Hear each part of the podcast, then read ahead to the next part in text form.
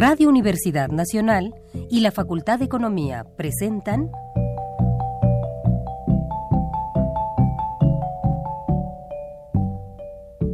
Los bienes terrenales.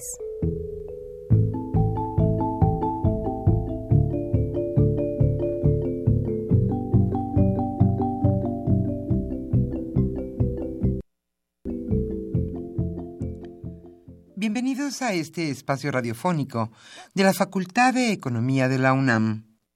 Como cada semana, estamos aquí con ustedes para reflexionar sobre un tema interesante relacionado con la economía, la política, la cultura y las cuestiones sociales.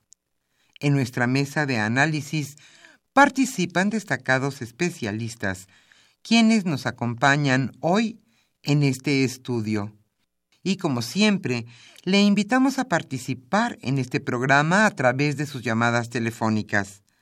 Para nosotros es un gusto saber que usted desde su casa, desde su oficina o en el lugar donde se encuentre, se interesa en el tema que tratamos.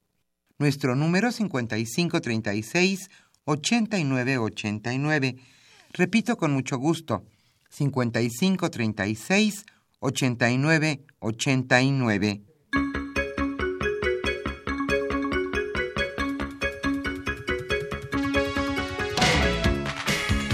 En esta mañana de primavera aquí, en la capital de la República, estamos nuevamente con ustedes en su programa Los bienes terrenales.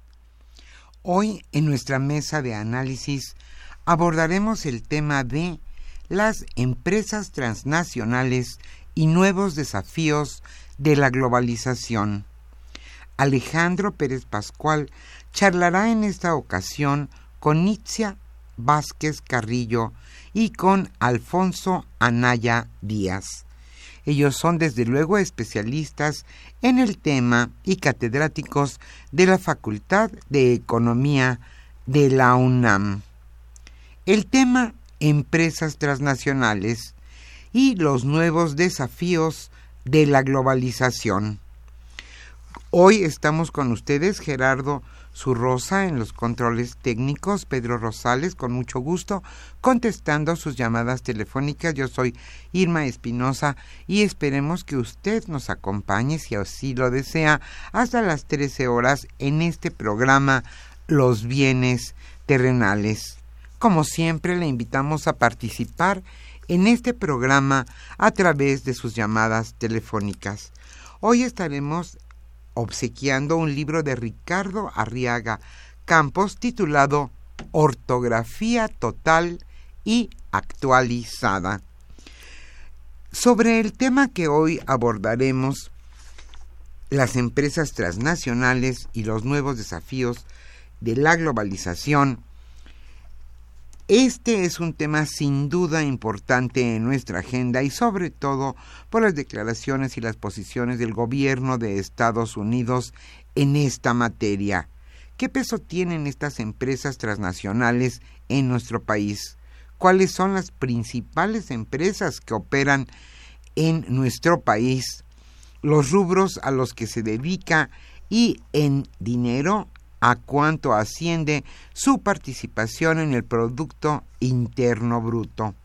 Hoy ese es nuestro tema y le invitamos a participar a través de sus llamadas telefónicas. Antes de iniciar nuestra mesa de análisis, le invitamos a escuchar la economía durante la semana.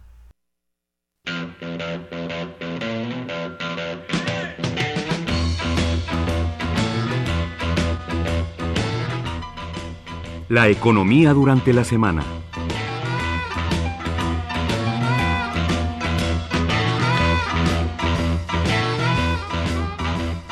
La elevada deuda pública del país le costó a México más de 400 mil millones de pesos tan solo en el año 2016.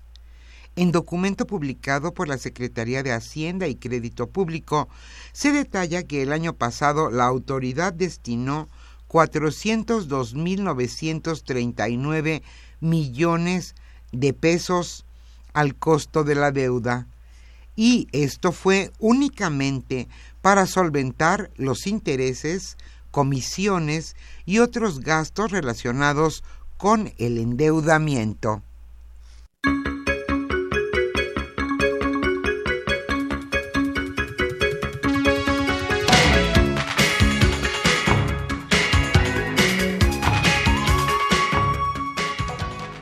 Las remesas crecen en los primeros meses del año.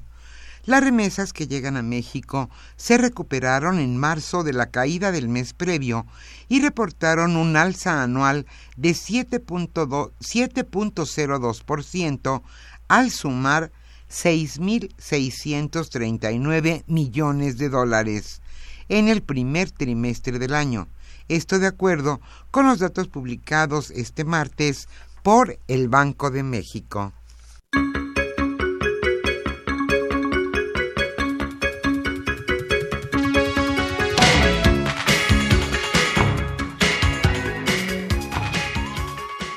Multan a Afores con mil millones de pesos. La Comisión Federal de Competencia Económica, COFESE, multó con mil cien millones de pesos a las Profuturo GNP, Sura, 21 Banorte y Principal por prácticas monopólicas. Entre los sancionados por el órgano regulador hay además 11 directivos de Afores que también fueron castigados por burlar la vigilancia sobre Afores.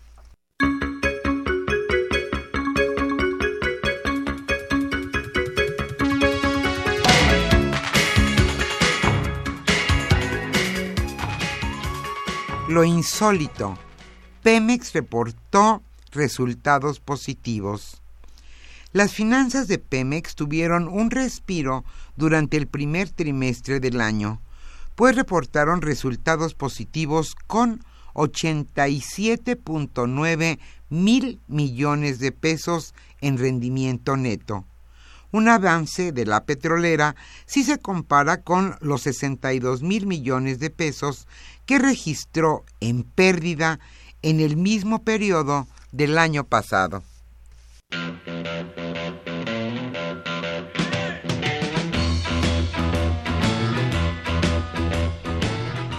El tema de hoy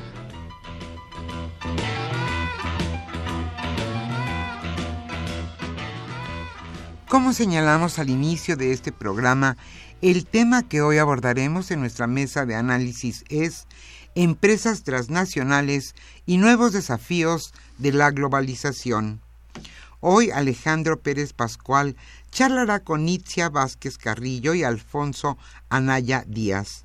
Ellos son catedráticos de nuestra facultad, la Facultad de Economía de la UNAM y sin duda especialistas en el tema hoy que se está hablando del Tratado de Libre Comercio y su cancelación, modificación o cambios importantes en él, ¿qué peso tienen las empresas transnacionales en nuestra economía y cómo nos afectaría todos estos cambios? El tema empresas transnacionales y nuevos desafíos de la globalización. Como siempre, le invitamos a participar en este programa a través de sus llamadas telefónicas. Nuestro número 55 36 89 89.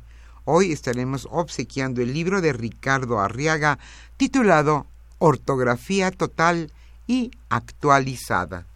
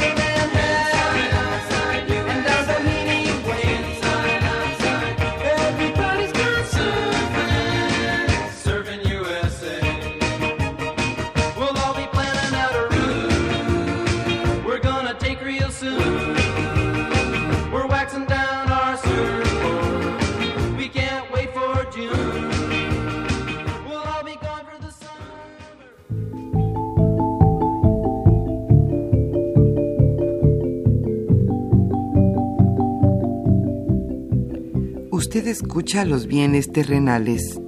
Nos interesa conocer su opinión. Le invitamos a comunicarse a este programa al teléfono 5536 89 89. Repetimos con mucho gusto, 5536 89 89.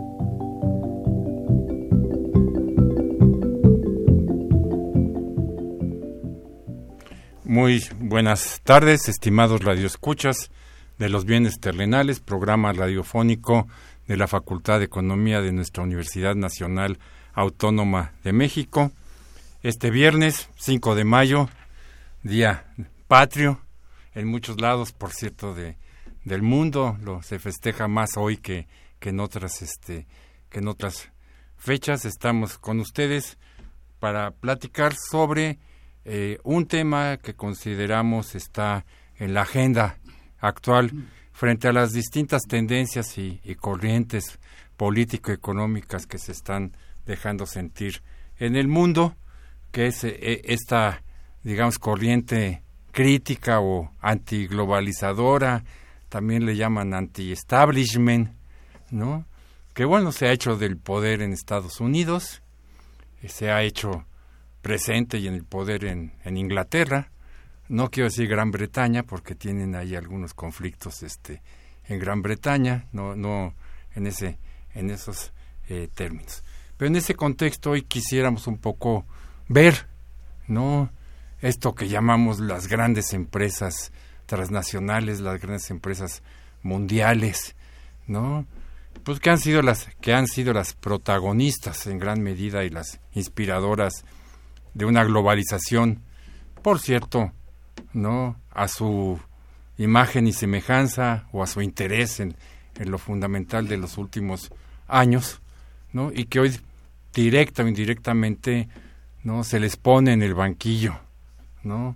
de los de los acusados, aunque no se diga eh, directamente. Entonces el programa de hoy con eh, la maestra Anicia Vázquez y con el maestro Anaya, ¿no? Es precisamente para que comentemos, ¿no? Cómo ellos que eh, conocen mucho más la trayectoria de, de estas empresas, cómo funcionan, etcétera, cómo es que podemos estar observando, porque aquí hay que hacer a veces este casi como investigaciones como las que vemos en las series de CSI y esas cosas, ¿no? Hay que porque son, ¿no? respuestas ocultas. ¿Sí? Muchas veces las de estas eh, empresas porque bueno, así así funcionan, ¿no? Eh, como tal, ¿no? Hay que desvelar, ¿no? Realmente cuáles son las respuestas que están eh, teniendo o que pueden tener al respecto frente a este nuevo contexto ¿no? que el mundo está viviendo. Entonces, para ello, los, para esto lo, los hemos eh, invitado a este programa. Entonces, Alfonso, no sé si, si tú quisieras este, eh, empezar haciéndonos un comentario general de precisamente cómo observas tú que, que ha empezado a, manifestarse esta la respuesta de estos grandes grupos económicos eh, eh, frente a, esta, a la nueva circunstancia que estamos viviendo. Sí, con gusto. Buenas tardes. Y como lo señalabas, Alejandro, eh, estas empresas son y las grandes protagonistas de esta era de el desarrollo de la economía del mundo. Su todos las conocemos, todos lo sabemos, porque su influencia va mucho más allá de lo económico, son eh, las células más importantes del sistema económico global, y trasciende lo económico y va a lo político, tienen influencia en lo social, en lo cultural y hasta en lo ecológico.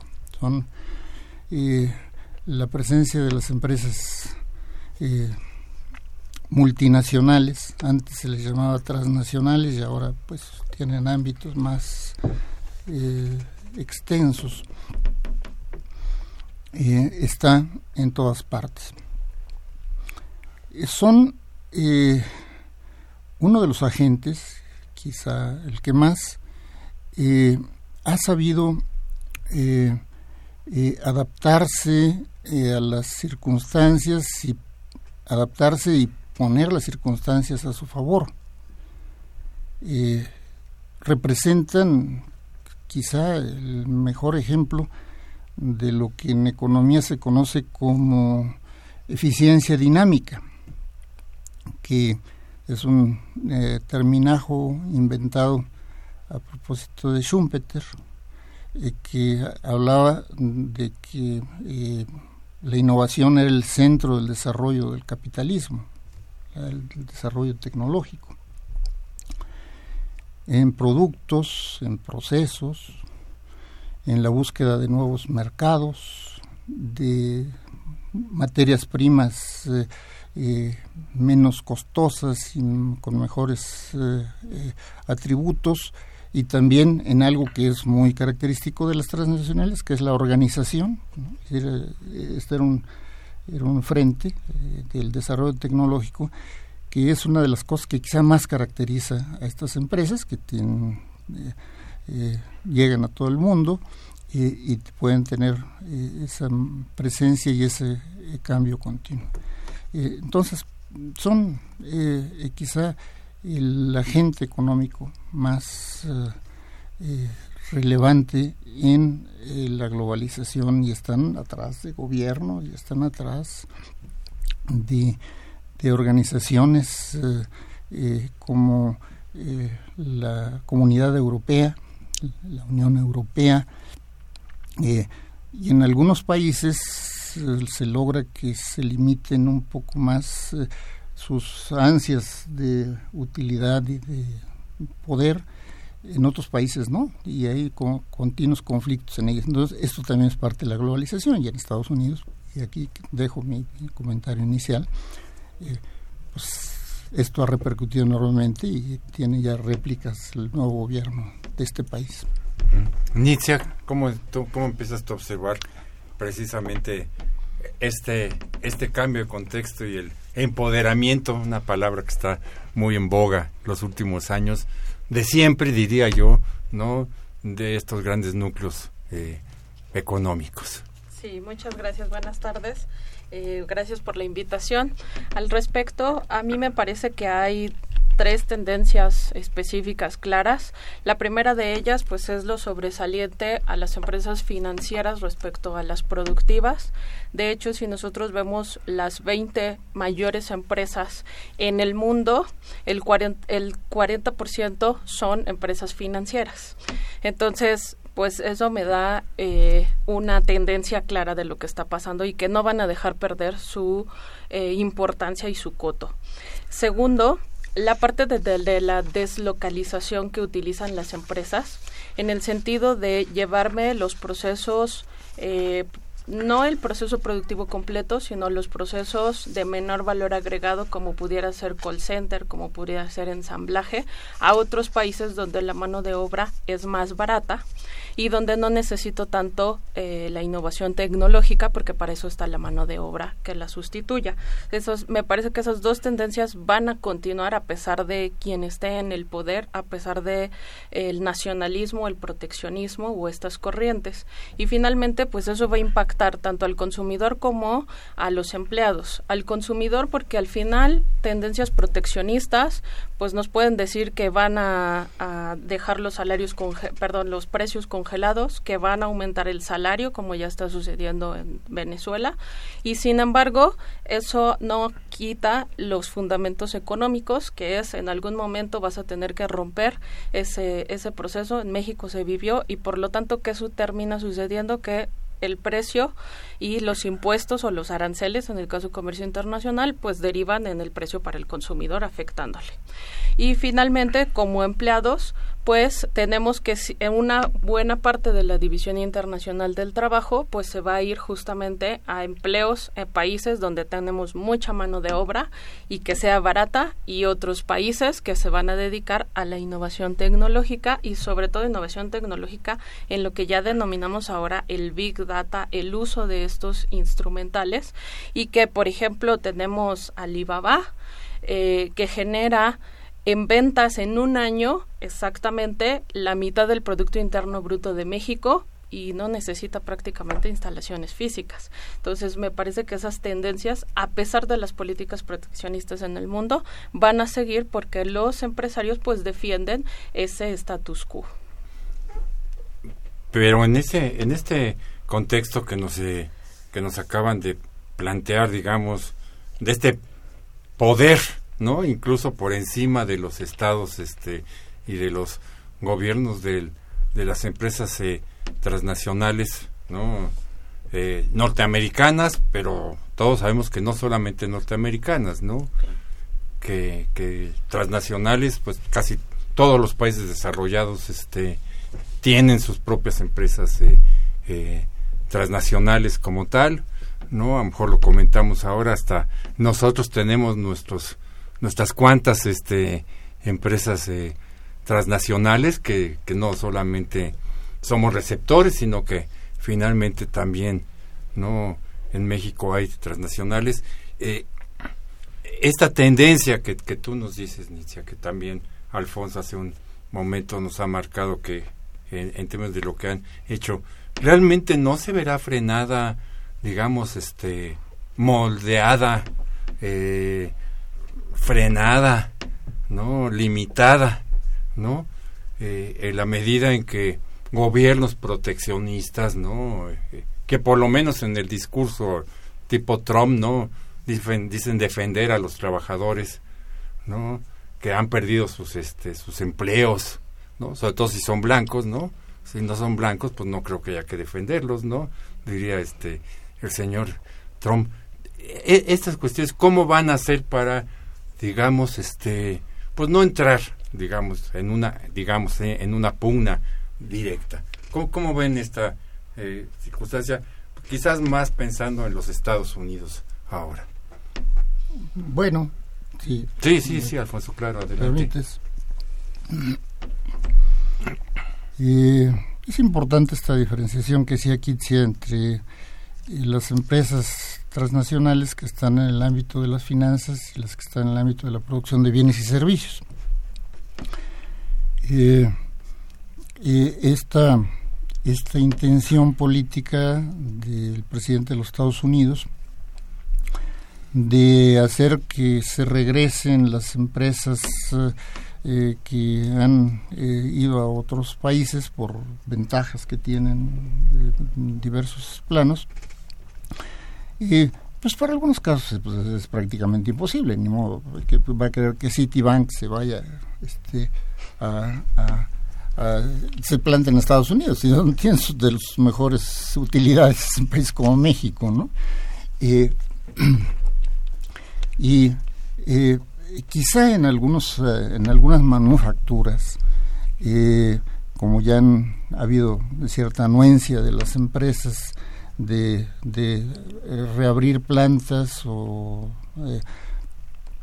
crear nuevas plantas en Estados Unidos pues sea un poco mm, pensando en no entrar en muchos conflictos con el gobierno de Estados Unidos pero de que dejen como ya lo planteaba Nietzsche eh, las sedes donde están sus filiales, eso va a ser muy difícil. Eh, eh, este señor Trump, esperemos que solamente dure cuatro años, en cambio las empresas pues, llevan mucho tiempo y van, todavía no se ve que, vayan a declinar, ni gobiernos que las limiten para favorecer más sus intereses. Eh, en el caso de las automotrices, que es muy conspicuo, te, tenemos que esto que el señor Trump ha dicho que han ocasionado el traslado de las empresas al otro lado de la frontera, eh, una pérdida de 5, 6 millones de, de, empleos, según estimaciones que se han hecho por colegas nuestros en la facultad. Eh, las pérdidas eh, no se deben al traslado de las empresas, se deben a la robotización. y, y al regresar a Estados Unidos, van a tener salarios más eh, elevados por parte de eso, que van a repercutir en los consumidores, si es que se, lo, se logra, pero van a seguir produciendo para otros países desde México y desde otros países donde están plantados, de China.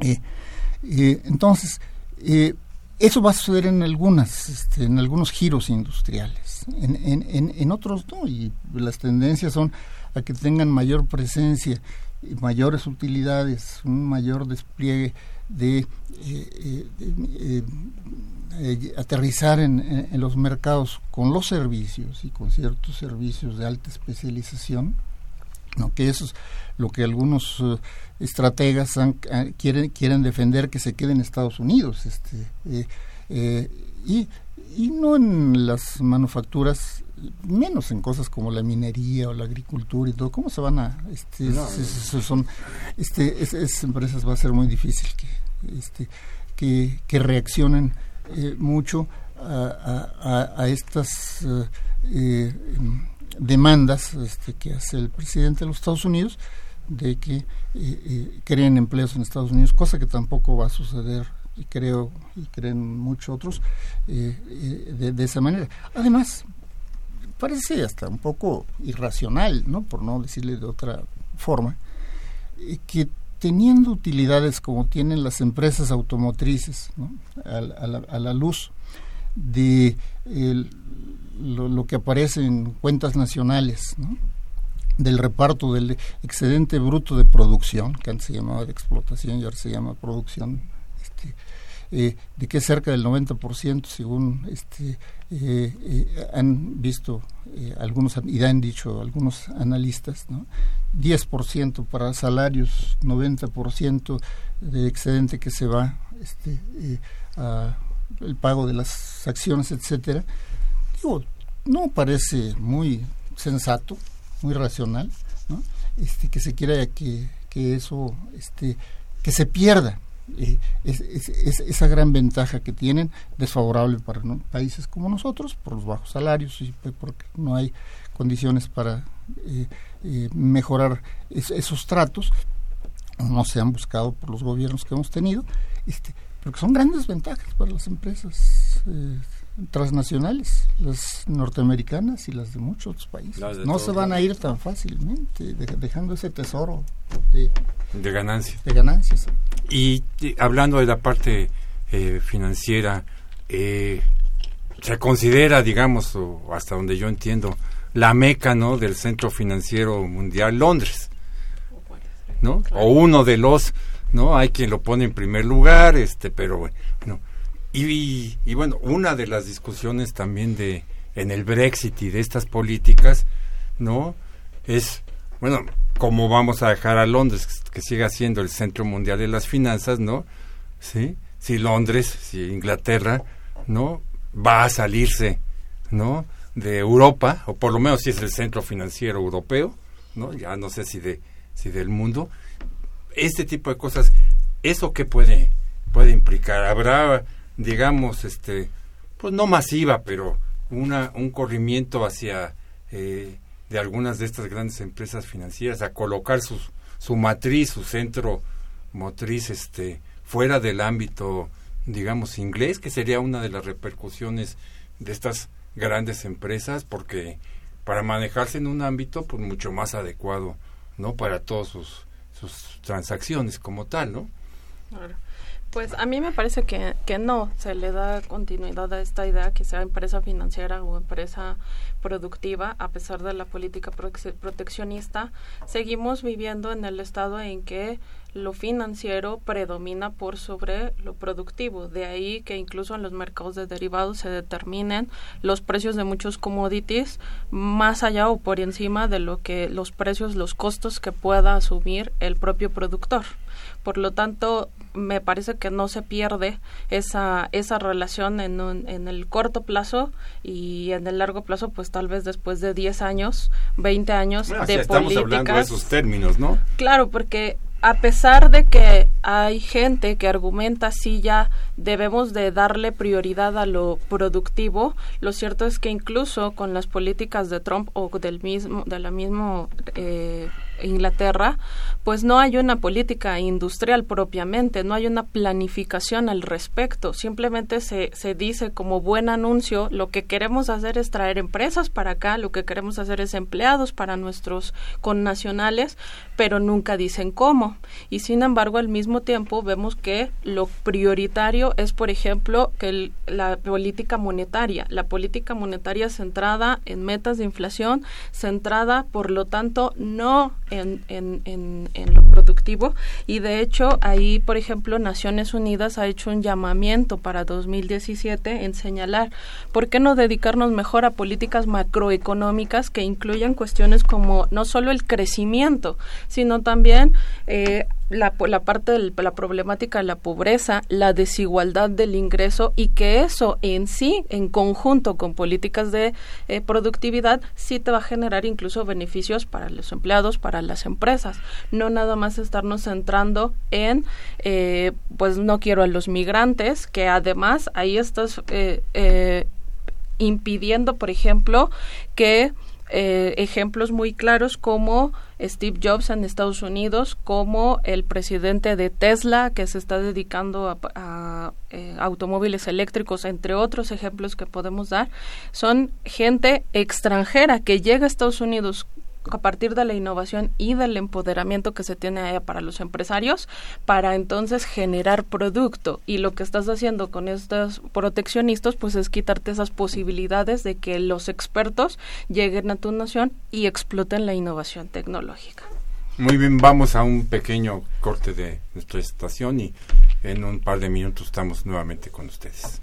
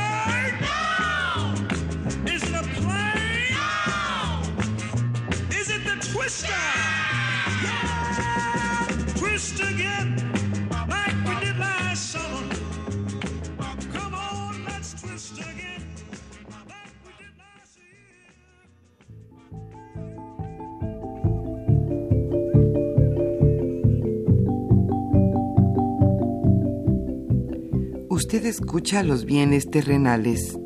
Nos interesa conocer su opinión. Le invitamos a comunicarse a este programa al teléfono 5536 89 89. Repetimos con mucho gusto, 5536 89 89.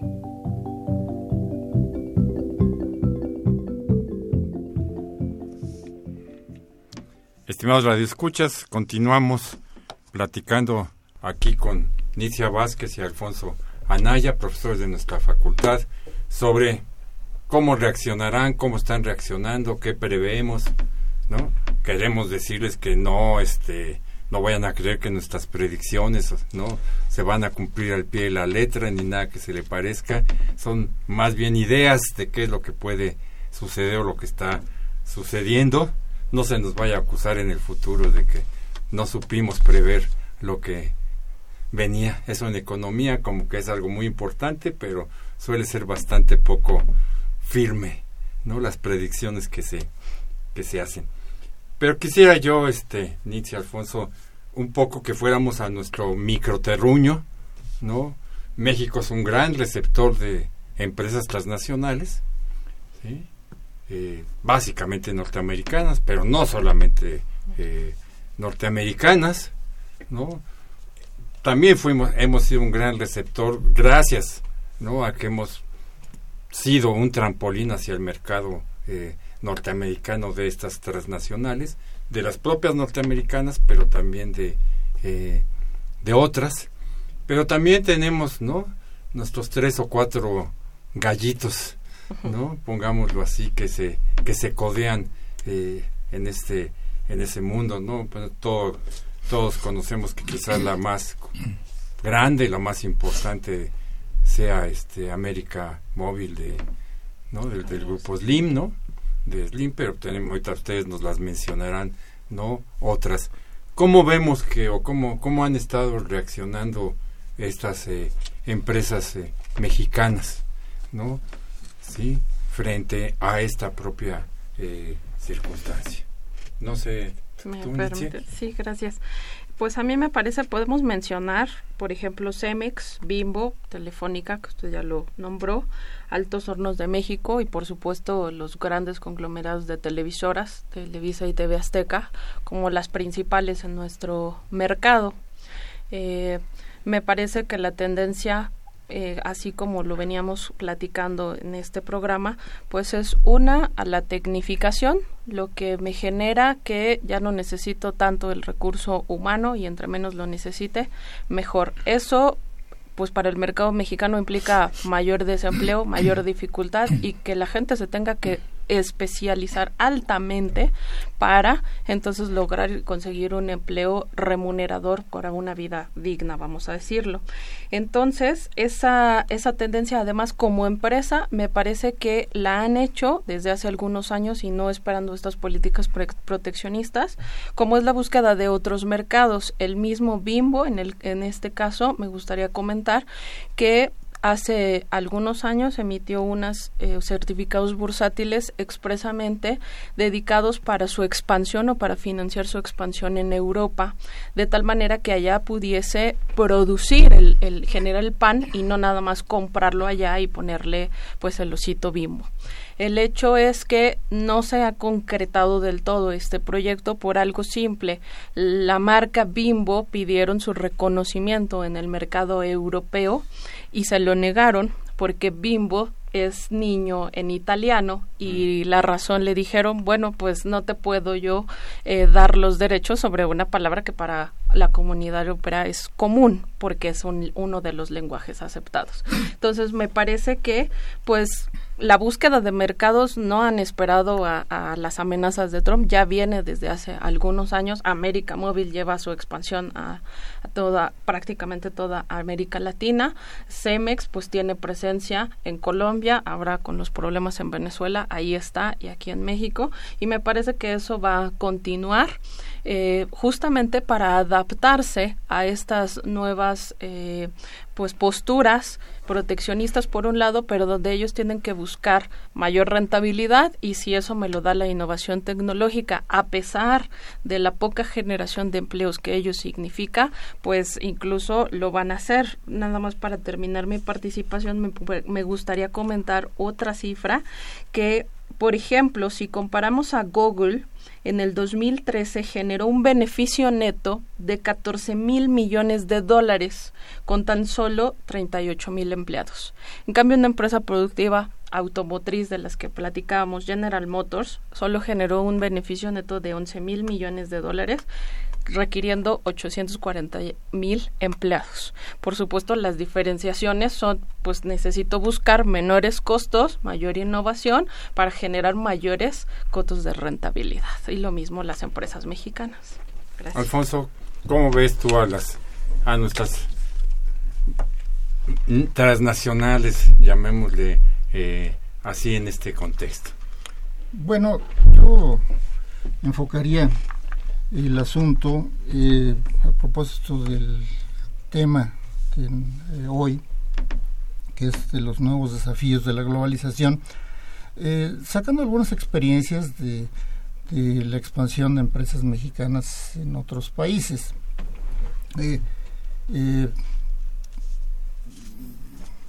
América Móvil y su presencia en varios ámbitos en muchos países de América Latina nos da la idea de que eh, le fue bastante menos fácil a, eh, a este grupo conglomeral obtener enormes ganancias y poner precios sumamente elevados en algunos países porque hubo una regulación más o menos efectiva que eh, limitó eh, los, eh, el ejercicio del poder de mercado que en México tardó muchísimos años con esta empresa, con los efectos que todos tenemos conocidos. Y otro caso es el de Cemex. En, México el cemento era sumamente caro y debido a la competencia que había en otros países, Cemex tenía otros precios eh, menos abusivos que los que eh, eh, han tenido en México, pues, por falta de competencia y de instituciones defensoras de la competencia,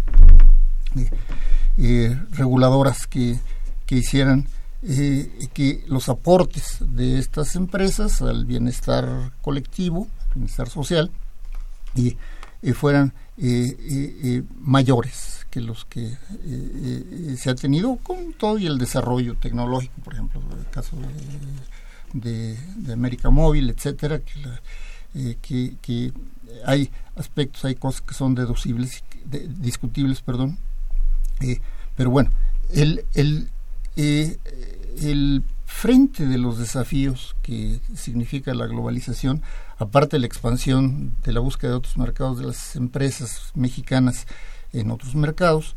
Eh, uno de los desafíos eh, con las empresas que, que, de otros países que, llegan y con las con estas eh, nativas de México es que se desarrollen mecanismos para generar mucho más competitividad, mucho menos efectos del poder de mercado y del poder político eh, que tienen. Eh, están eh, casos muy conspicuos como el de Monsanto, por ejemplo, de los transgénicos, otros, la, producción de insecticidas, este, de, productos para la agricultura que son sumamente contaminantes, etcétera, y que en, en otros países ya se han limitado el uso de esos productos y en México no. Entonces, México le falta madurar mucho con respecto al poder que tienen las empresas transnacionales en todos los frentes, las empresas mineras, las empresas del sistema financiero, las, eh, etcétera. Entonces, uno de los desafíos para que México eh, eh, tenga menos efectos lesivos por la presencia de la de, de, la globalización y de las transnacionales es que se desarrollen políticas públicas que contengan eh, el, gran poder que despliegan en todos los frentes. Eh, así es que ese creo que es uno de los desafíos que aprendamos de, lo que han hecho en otros países este, eh, para contener esos intereses que son arrasan este, con, con lo que se les ponga enfrente. se les ponga enfrente si los dejan. Vamos a, ver los comentarios y preguntas de eh, nuestros eh, eh, radioescuchas. Eh, Josefina Cruz dice, el ciudadano y consumidor es el único que sale perjudicada con las transnacionales. Ella nos llama desde Huizquilucan. eh, José Guadalupe Medina de Ciudad Nezahualcóyotl. ¿Qué porcentaje de las utilidades de las empresas transnacionales permanecen en, en México? nos pregunta. Eh, Leopoldo Ruiz de Coyoacán dice, existen muchas compañías de otros países en México. ¿Qué comportamiento tener con las compañías extranjeras en el país? Eh, Jorge Aguilar Ramírez de Tlalpan, ¿cuál es el monto de inversión de las empresas transnacionales en el país y cuál es su peso dentro de la economía? Eh, Cristina Ortigosa Luna de Benito Juárez eh, nos pregunta, de los ingresos que obtienen las transnacionales en nuestro país, ¿qué porcentaje se llevan a sus países de origen? Raúl Horta Retana de Miguel Hidalgo, las transnacionales abusan aquí a los mexicanos ya que pagan poco y el gobierno les otorga muchas concesiones. Un poco esto ya hace un momento que Alfonso comentaba, ¿no? de todo lo que nos falta en regulación, ¿no? Al, al respecto. Armando Iglesias de Benito Juárez, ¿qué tanto peso tienen las transnacionales en la economía del país? Saludos y felicitaciones a los participantes. Eh, el arquitecto Fernando Almanza eh, hace el siguiente comentario. Toda crisis es una oportunidad. La creatividad mexicana no está en juicio. Los bienes terrenales son también celestiales porque estamos en el cosmos. Saludos. Muchas gracias, arquitecto. Eh, Mario Murrieta de eh, Tlalpan. Las transnacionales no respetan a los trabajadores ya que los explotan todo lo que pueden. Agustín Narváez González de Coajimalpa. Desde hace más de 15 años escucho el programa. Desde esa época pregunté qué sigue la globalización y me dijeron que no sabían y ahora yo pregunto, ¿es el proteccionismo lo que seguía? Manuel Ramírez de la Cuauhtémoc. Me preocupa el Brexit ya que esto afectará a Europa, pero la pregunta es ¿en qué medida nos afectará a los mexicanos? Agustín Mondragón, felicitarlos por este programa tan por estos programas tan acertados. Dice, en Venezuela las transnacionales y la globalización quieren hacer lo que hicieron con México, quitarle todos sus recursos naturales, desmantelando con ello la economía nacional. Eh, comenta Peña Nieto no hizo nada para defender a México y aceptó todas las leyes que le fueron impuestas. En cambio, Maduro está defendiendo a Venezuela, dando golpes magistrales como el aumento del 60% al salario mínimo. Eh, Rodolfo Salgado considera que México, que México siempre saldrá perdiendo en la globalización, ya que no tiene la tecnología y los recursos financieros para llegar a competir con transnacionales. Eh, Rodolfo nos habla desde Coacalco. Bueno, estos son algunos de los comentarios y de las preguntas de nuestros eh, radioescuchas. Creo que algunas ya hicimos, o hicieron ustedes más que yo, algunos este comentarios, pero Alfonso, no sé si tú quieras hacer algunos este comentarios y respuestas a, a nuestros radioescuchas. Bueno, eh, en eh, los mercados eh, en los que funcionan, los que operan este tipo de empresas, una característica muy importante es que eh, se desarrollan estrategias y las, las empresas en general en cualquier ambiente de mercado oligopólico, las empresas tienen que competir y tienen que desarrollar respuestas que les permitan mantener sus utilidades objetivo y lo más posible. Eh, entonces, las transnacionales son eh, eh, unos agentes económicos especialmente hábiles en, desarrollar este tipo de estrategias, pero las estrategias que han desarrollado las empresas transnacionales han causado grandes estragos en todo el mundo. ha habido progresos, nuevos productos, eh, en fin, eh, eh, una serie de progresos en los procesos productivos que han traído. en algunos países han dejado una huella importante, como en China, en cuanto a desarrollo tecnológico. Ha habido aprendizaje tecnológico en China que en México no hemos tenido, por ejemplo, en, la misma dimensión. y que es algo de la respuesta que tendría que haber, ¿no? una contrapartida que quedara un aprendizaje tecnológico que pudiera expandirse hacia, hacia otros ámbitos. Eh, debemos recordar eh, una ley de, de, la naturaleza que también opera en la sociedad y es que a cada acción corresponde una reacción en sentido contrario, ¿no? Eh, con una fuerza equivalente. Eh, la situación del mundo es muy mala y es, y es muy mala en en, términos de que eh, aparte de todo lo que está sucediendo en planos ecológicos, eh, eh, la pobreza creciente, etcétera, pues hay signos de que va el estancamiento o bajo crecimiento va a durar durante por muchos años y que tiene que haber respuestas de los países, entre ellos de México, ver cómo afrontar eso, con eh, atacar, como ya se ha sugerido incluso por la propia iniciativa privada de este país, los mercados internos que, que, han dejado. El, el, principal desafío, yo creo que lo decía eh, Kitsia, que está planteando por Naciones Unidas, eh, no solamente es el crecimiento, sino la desigualdad ¿no? del mundo. Y eso eh, ocasiona que el propio sistema económico cada vez vaya teniendo una dinámica eh, más, más lenta, ¿no? porque no hay, debido al bajo consumo, la baja posibilidad de consumo de grandes más de la población en todos los países, sobre todo en los pobres, pues no hay posibilidades de inversión eh, rentable, adecuadas, y se va a la especulación financiera, este capital ocasionando cosas como las que ya vivimos desde 2008, 2009 y que todavía no acabamos de superar. La desregulación ocasionó todo eso.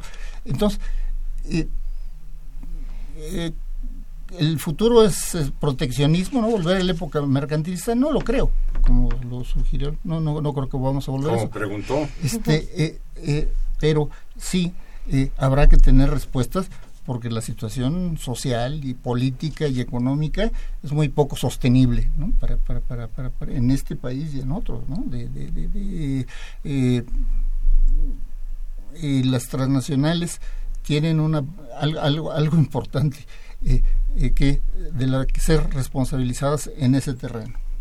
Inicia. Sí, pues a mí me parece que una de las inquietudes que se presenta en las preguntas que nos hicieron es, bueno, y como consumidor, como empleado, ¿qué, qué hago al respecto? ¿Cómo me enfrento a ellos? La respuesta que les digo es, en principio, eh, veamos la historia de los empresarios y de los innovadores tecnológicos y tienen una característica similar. Uno, son autodidactas, les gusta emprender y ante eso, pues hay que eh, recordar que la innovación tecnológica va a seguir la posibilidad de la disminución de empleos e incluso la desaparición hasta de profesiones va a continuar. Ya hoy en día tenemos, eh, por ejemplo, el pago de los impuestos prácticamente automático. Eso te hace que una de las carreras más saturadas como es contabilidad, pues ya no las vamos a necesitar. Y si así seguimos pues tenemos licenciados en informática que sí necesitamos gente que sepa utilizar la máquina pero también gente que la sepa programar. Y son ciencias diferentes. Por lo tanto a la gente hay que recomendarle desde ya empezar a, a estudiar a especializarse altamente a capacitarse constantemente porque eso en lo personal es lo que va a generar la diferencia. Las empresas ahí van a seguir. Las empresas presentan adaptabilidad, plasticidad que a pesar de cualquier política y quien está en el poder van a continuar y en cambio nosotros, el agente económico familia, pues somos los que nos tenemos que adaptar a esa realidad y lo mejor que podemos hacer en ese sentido me parece que es la educación. Eh, finalmente nos llegó este comentario de Elizabeth Solórzano que dice felicitaciones al programa lo que no sabemos de economía aprendemos mucho con él. Muchísimas gracias por este eh, comentario y yo quisiera simplemente eh, terminar y que ustedes me hicieran un ahora sí un mini comentario este eh, final yo un poco de lo que ustedes han dicho sacaría en conclusión de que lo voy a decir este un poco no sé si peyorativamente o coloquialmente, sí, ahora sí que a las transnacionales lo que el viento a Juárez, ¿no? Sí, el, el proteccionismo y todas estas, eh, o sea, que las corrientes, digamos, más profundas, ¿no? De este río profundo que llamamos capitalismo eh, en el mundo, sí, no van a dejar de, este, de seguirse desarrollando y expresando, ¿no? La automatización, ¿no? La deslocalización de la mano de este de obra, el permanente cambio tecnológico, ¿no? La fuerza por encima de los estados de estas grandes eh, empresas eh, eh, transnacionales, digamos esos flujos profundos.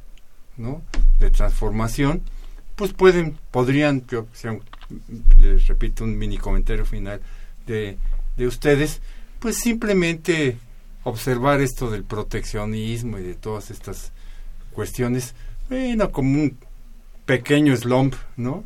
Un, pequeño obstáculo, ¿no? Que eh, simplemente ya lo, lo rebasaremos sin, sin grandes, este, sin grandes eh, problemas, mientras que quizás algunos, ¿no? En el comentario, en nuestra cotidianidad, le damos una importancia, este, más allá de lo que mereciera.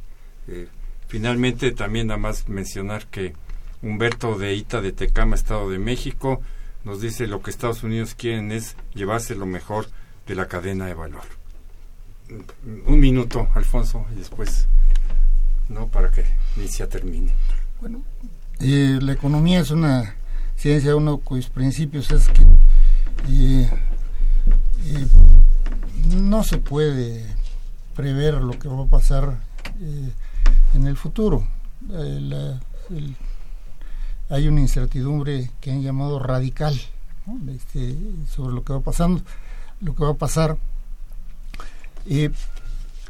sin embargo, se puede pensar que no obstante estos cambios que se están dando y que en cierto sentido nos dan la atención, el propio Trump, ah, este, eh, el, propio Trump de, proteger mejor ciertos frentes de la economía, que se lo está enseñando, y quizá eso no suceda de la manera tan estrepitosa como eh, él, este, está amenazando que lo va a implantar y los cambios vayan a ser más pausados en un sentido que ojalá sea de más protección de las propias economías y más limitación de estos grandes agentes que nos eh, apabullen. Que, nos apabullen, esa es la palabra. bueno, este, muchísimas gracias, estimados radioescuchas. Los invitamos a estar con nosotros el próximo viernes. Gracias, hasta luego. Agradecemos su atención y participación en este programa a través de sus llamadas telefónicas y la invitamos la próxima semana a la misma hora en otro programa más de los bienes terrenales. La coordinación general fue de Carlos Javier Cabrera Adame, la coordinación académica de Aníbal Gutiérrez, Roberto Cabral, Alejandro Pérez Pascual, Rubén Antonio Miguel y Leonardo Lomelí Vanegas. En los controles técnicos, nuestro compañero Humberto Sánchez Castrejón y en la voz y producción su amiga Irma Espinosa, quien se despide de ustedes y le desea un agradable fin de semana.